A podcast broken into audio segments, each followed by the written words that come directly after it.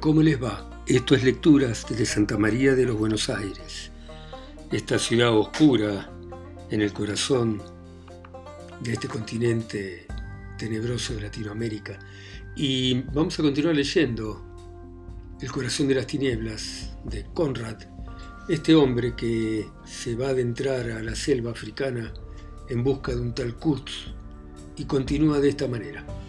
Al atardecer del segundo día, creíamos que estábamos a unos 10 kilómetros de la estación de Kurtz. Yo quería continuar, pero el director adoptó una expresión seria y me dijo que a partir de ese punto la navegación era peligrosa y que él la aconsejaba, más si el sol ya estaba por ocultarse, y que lo más conveniente era que esperásemos hasta el día siguiente.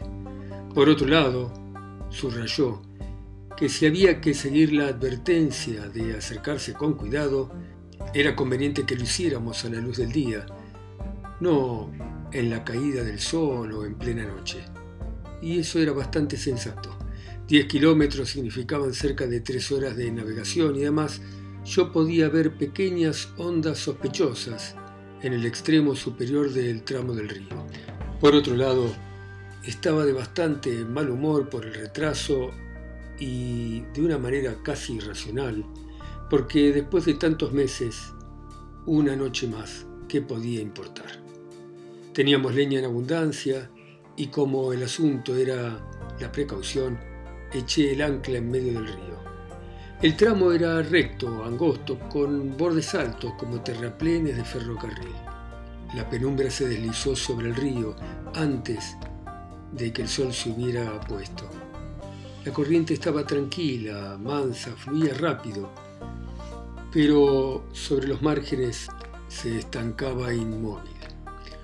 Los árboles convertidos en arbustos vivientes de la selva, aprisionados por las enredaderas, se podrían haber convertido en piedra y hasta la rama más delgada, hasta la hoja más delgada parecía pétrea. Y no era un sueño, aquello parecía sobrenatural, como si estuviéramos en un delirio. No se podía oír ningún ruido, ni aun el más débil. Uno miraba asombrado y empezaba a sospechar si no se estaría quedando sordo. En esto se hizo la noche de pronto y nos dejó ciegos. Hacia las 3 de la mañana un pez saltó en el río y el choque fuerte del agua me hizo saltar de la cama como si un arma hubiera sido disparada. Cuando empezó a salir el sol había una niebla blanca, pegajosa y cálida, más brillante que la misma noche. No avanzaba ni se movía, estaba allí, lo rodeaba uno como una cortina. Pudimos ver una multitud de árboles altísimos y la selva enmarañada y gigante sobre la que estaba suspendida el brillante disco del sol, todo perfectamente quieto, y entonces la cortina blanca cayó suavemente, como escurriéndose por rieles aceitados. Ordené que la cadena que habíamos empezado a tirar fuese arrojada de nuevo, y antes de que terminara de correr, con un rechinar sordo, un grito, un grito muy fuerte, como de infinita desesperación, se elevó lentamente en el aire. Cesó de pronto, un quejido clamoroso, modulado, con salvajes disonancias, llegó hasta nuestros oídos. Lo súbito de aquel grito hizo que el pelo se me erizara bajo la gorra. No sé qué le habrá pasado a los demás, pero a mí me pareció como si la propia niebla me hubiera gritado. Tan repentinamente había surgido aquel ruido procedente al parecer de todas partes al mismo tiempo. Terminó con un estallido de chillidos excesivos y casi insoportables, que también pararon de golpe, dejándonos paralizados en una variedad de posturas estúpidas y escuchando obstinadamente el silencio. Un silencio que era también espantoso, excesivo. ¿Qué significa, Dios mío? dijo a mi lado uno de los peregrinos, un hombre grueso, de patillas pelirrojas y pelo rubio, que tenía botas con suela de goma y un pijama de color rojo embutido dentro de las medias. Otros dos se quedaron con la boca abierta para después ir apurados hacia la cabina y volver precipitadamente y quedarse de pie mirando con ojos asustados y apuntando con los Winchester. Lo único que lográbamos ver era la niebla sobre la cual nos encontrábamos, su contorno borroso como si se fuera a disolver y una franja brumosa de agua de dos metros de ancho alrededor de ella y nada más. No existía el resto del mundo, no estaba en ninguna parte en lo que se refería a nuestros ojos o a nuestros oídos, en ninguna parte. Había desaparecido, había sido barrido sin dejar ni una sombra, ni un ruido. Me adelanté y di la orden de que acortasen la cadena para que estuviéramos preparados para sacar el ancla y poner el barco en movimiento inmediatamente en caso de que eso fuera necesario. ¿Nos van a atacar? susurró una voz temerosa. Si nos atacan van a ser una carnicería en esta niebla, dijo otra voz.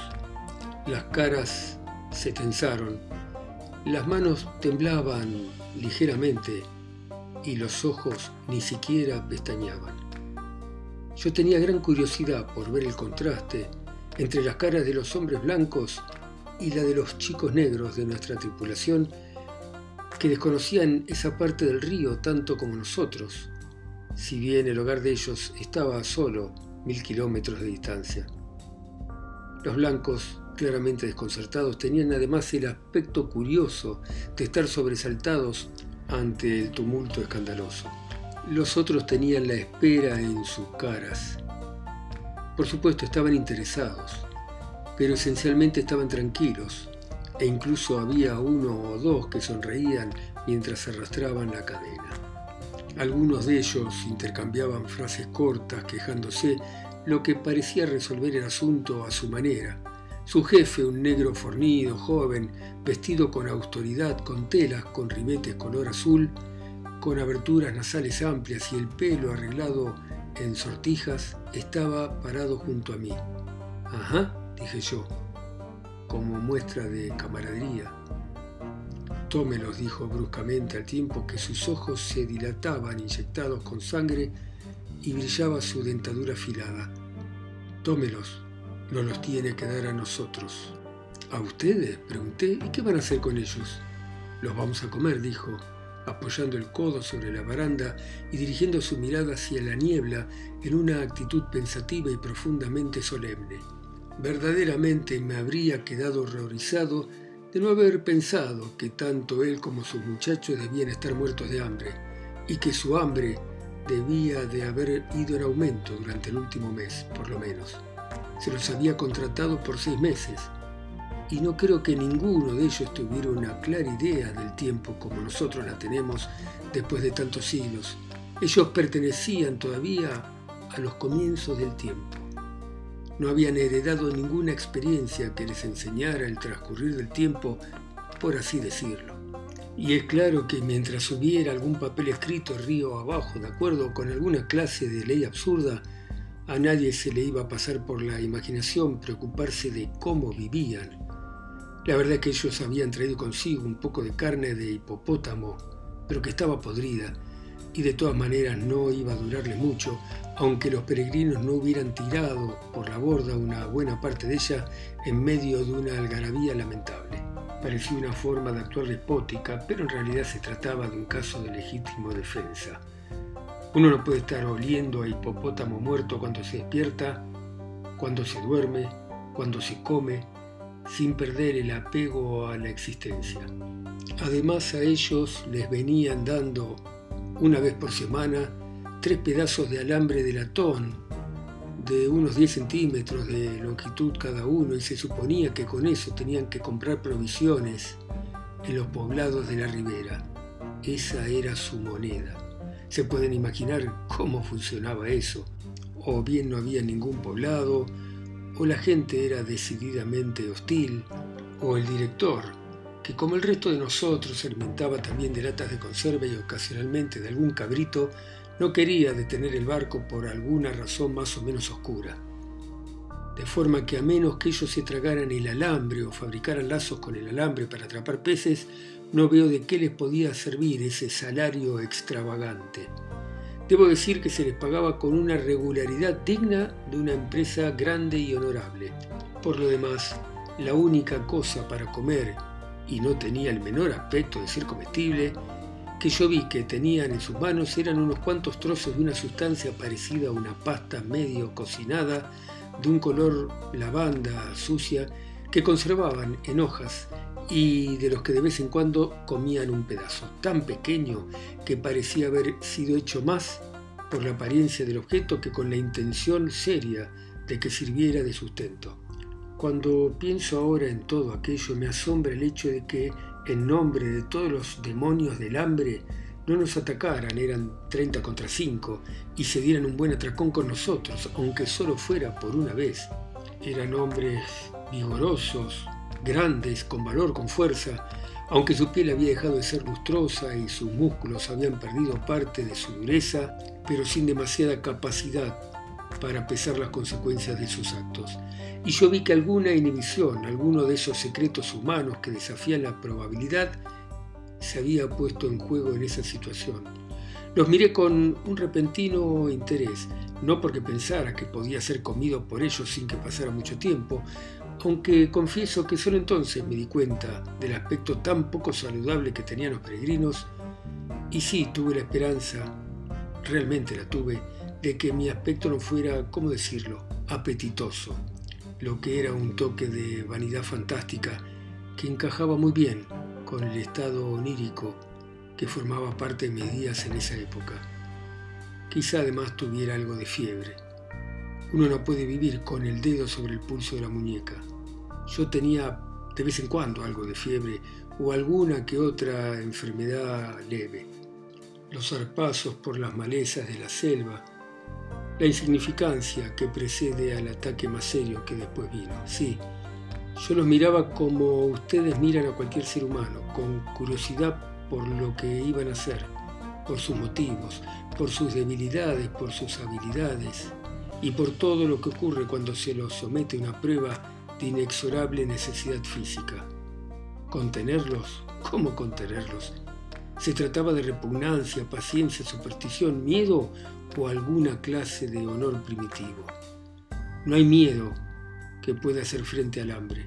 No hay paciencia que lo pueda hacer desaparecer. Y simplemente la repugnancia no existe donde existe el hambre. Y en cuanto a la superstición, o lo que podríamos llamar principios, no tienen el menor peso. Pesan lo mismo que una hoja al viento. No conocen lo diabólico de la persistente inanición, su tormento exasperante, sus pensamientos negros, su sombría, su obsesiva ferocidad. Bueno, yo la conozco. Un hombre necesita toda la fuerza para combatir el hambre como corresponde. Es más fácil, en realidad, arrastrar el deshonor, el dolor, la perdición del alma que el hambre prolongada. Es triste, es verdad.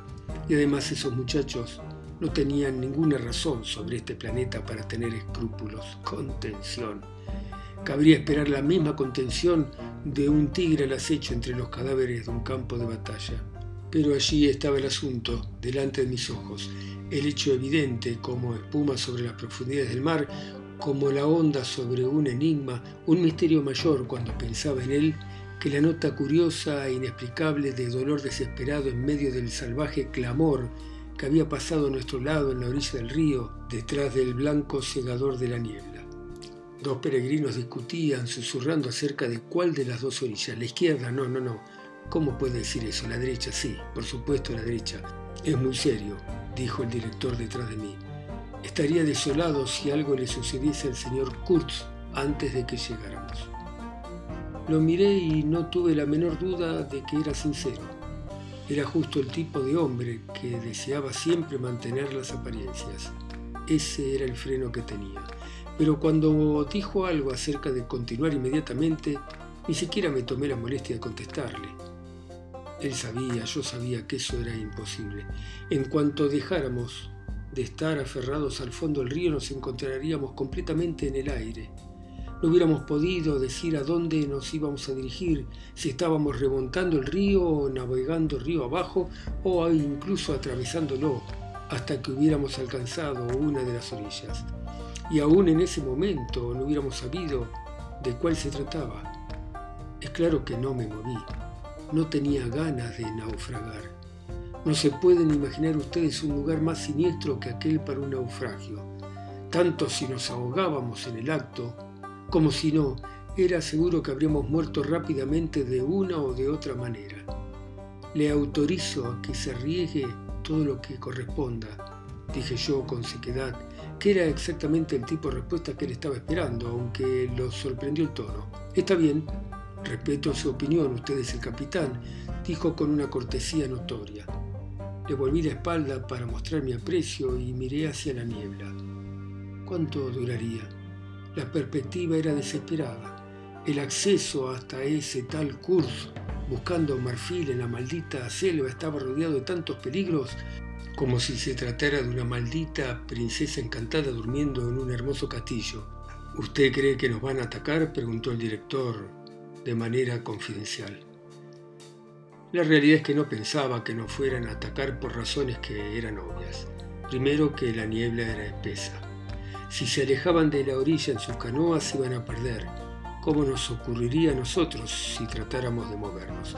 Por otra parte había jugado que la selva en ambas márgenes era impenetrable. A pesar de ello, allí había ojos, ojos que nos habían visto. Los matorrales de la orilla eran espesos, pero detrás la maleza era evidentemente penetrable. No obstante, durante el corto ascenso yo no había visto canoas en ninguna parte del último tramo del río y mucho menos a los costados del barco. Pero lo que hacía poco concebible la idea de un ataque para mí era la naturaleza del ruido, de los gritos que habíamos oído. No tenían un carácter feroz, ese carácter que presagia una intención hostil inesperados, violentos, salvajes como habían sido, me habían producido una sensación pesarosa. La visión momentánea del barco, por alguna razón, había llenado a aquellos salvajes de una descontrolada preocupación. Existía el peligro, expliqué, y ese peligro derivaba de nuestra cercanía a una pasión humana desatada. Incluso el dolor más extremo en última instancia se puede desfogar en la violencia, pero más a menudo toma la forma de la apatía. Deberían haber visto la mirada de los peregrinos. No tenían ninguna gana de sonreír ni tampoco de insultarme, pero creo que pensaron que me había vuelto loco de miedo, tal vez. Les di una conferencia, mis queridos amigos, diciendo que de nada valía enojarse, mantenerse alerta, por supuesto. Se pueden imaginar que miraba la niebla en espera de síntomas esperando que se levantara como un gato observa a un ratón, pero para cualquier otra cosa nuestros ojos eran inútiles, como si hubiéramos estado enterrados a miles de kilómetros de profundidad en un montón de algodón. Era la misma sensación, sofocante, cálida, opresiva. Además, aunque sonara extravagante todo lo que había dicho, era absolutamente cierto. Aquello a lo que después nos referimos como si se hubiera tratado de un ataque en realidad había sido un intento de rechazo. La acción no había sido agresiva, ni siquiera defensiva en el sentido habitual. Había sido algo emprendido bajo la desesperación y en esencia había sido protectora. Diría que se desarrolló dos horas después de que se levantara la niebla y su inicio tuvo lugar en un sitio aproximadamente a tres kilómetros de la estación de Kurz. Habíamos terminado de dar la vuelta a un recodo del río debatiéndonos entre sacudidas cuando vi un islote con una pequeña colina cubierta de un verde brillante en medio de la corriente. Era lo único que se veía, pero cuando nuestro horizonte se hizo más ancho, caí en la cuenta de que era la cabeza de un largo banco de arena o de una cadena de bancos poco profundos que se extendían a lo largo del centro del río. Estaban a flor de agua, incoloros, y se veía todo el conjunto justo debajo de ella, exactamente igual a como uno ve la columna vertebral de un hombre a lo largo de su espalda bajo la piel. Ahora, hasta donde a mí se me alcanzaba me podía dirigir a la derecha o a la izquierda de aquello. No conocía ninguno de los canales, por supuesto, y las orillas tenían un aspecto parecido. La profundidad incluso parecía igual, pero como me habían informado de que la estación de Kurz estaba en el lado oeste, me dirigí al paso occidental. No habíamos terminado de entrar cuando me di cuenta de que era más estrecho de lo que había pensado. A nuestra izquierda estaba el largo e interrumpido bajío y a la derecha una escarpada alta orilla densamente poblada de vegetación. Por encima de la maleza los árboles se agolpaban en filas apretadas. Las espesas ramas colgaban por encima de la corriente y de cuando en cuando alguna rama se proyectaba inflexible sobre el río. Ya era bien entrada la tarde. La cara de la selva era tenebrosa y sobre el agua había caído una amplia franja de sombra. Navegábamos dentro del agua, río arriba, lentamente, como pueden imaginar. Doblé todo lo que pude hacia la orilla, donde el agua era más profunda, según indicaba el palo de la sonda. Uno de mis hambrientos amigos estaba sondando en la proa justo debajo de mí. Nuestro barco era exactamente como una gabarra. En la cubierta había dos pequeñas casetas de madera con puertas y ventanas. La caldera estaba adelante y las máquinas en la popa. Por encima de todo había un techo ligero sostenido por puntales. Emergía de aquel techo la chimenea y delante de ella había una pequeña cabina construida por delgadas tablas que servía de garita del timonel. En el interior había una cama, dos pequeños banquitos plegables, un Martini Henry cargado, apoyado en un rincón, una mesa pequeña y el timón. Había una puerta amplia adelante con póstigos anchos a cada lado. Normalmente todo estaba siempre abierto. Yo pasaba los días apoyado sobre la parte delantera de aquel tejado delante de la ventana. A la noche intentaba dormir en la cama. El timonel era un negro atlético que provenía de una tribu costera y había sido educado por mi predecesor. Tenía un par de pendientes de latón, vestía con una tela de color azul que lo envolvía de la cintura a los tobillos y tenía una alta estima de sí mismo. Era el imbécil más inestable que jamás había visto.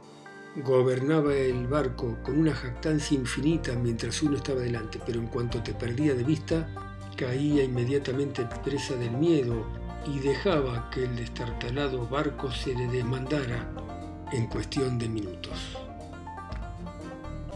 Bueno, muy bien, este atrapante viaje al corazón de las tinieblas Vamos a continuarlo mañana, ustedes que me escuchan en sus pueblos, ciudades, países, continentes, islas. A mí que estoy acá en el corazón, solo de Santa María de los Buenos Aires. Chao, seguimos mañana.